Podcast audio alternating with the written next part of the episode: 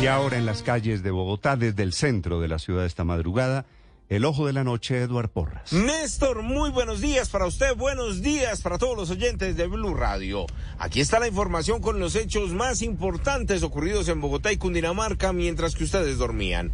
Comenzamos aquí en el barrio Santa Isabel. Estamos en la localidad de Los Mártires, donde un productor musical se fue a descansar este fin de semana hasta Villa de Leiva y resulta que cuando se encontraba ya en Boyacá recibió la alerta que los ladrones estaban en su apartamento. Desesperado Tan solo tuvo la opción de llamar a algunos vecinos porque la policía llegó tarde, pero lo cierto es que dice que las cámaras tenían micrófonos, habló con los delincuentes, los amenazó, salieron corriendo de este lugar, pero infortunadamente se le llevaron varias maletas con joyas, algún dinero en efectivo y además varios computadores. Esto fue lo que nos dijo el músico esta madrugada desde el centro de la ciudad. Se metieron los ladrones a mi casa, eh, los vi por el celular, por las cámaras que tenemos ahí y los vi en vivo llevándose las cosas.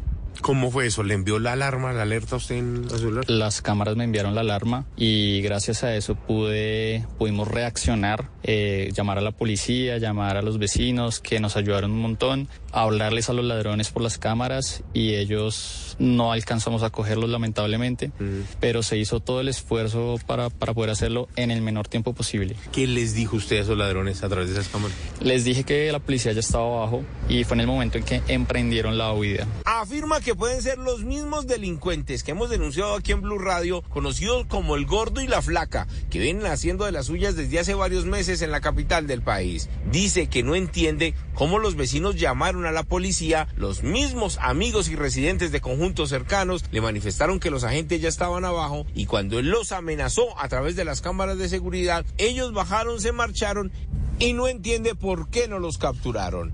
En el apartamento quedó una maleta llena de herramientas, tal vez con muchas huellas, pero lo cierto fue que los policías que llegaron a atender este caso tarde, ni siquiera llamaron un grupo de investigación para tratar de determinar a través de las huellas quiénes son los criminales. Hoy a primera hora la víctima va a ir hasta la fiscalía con la maleta de los ladrones para ver si alguien se apersona de esta situación y capturan a estos ladrones. Eduard Porras. Blue Radio. Estás escuchando Blue Radio.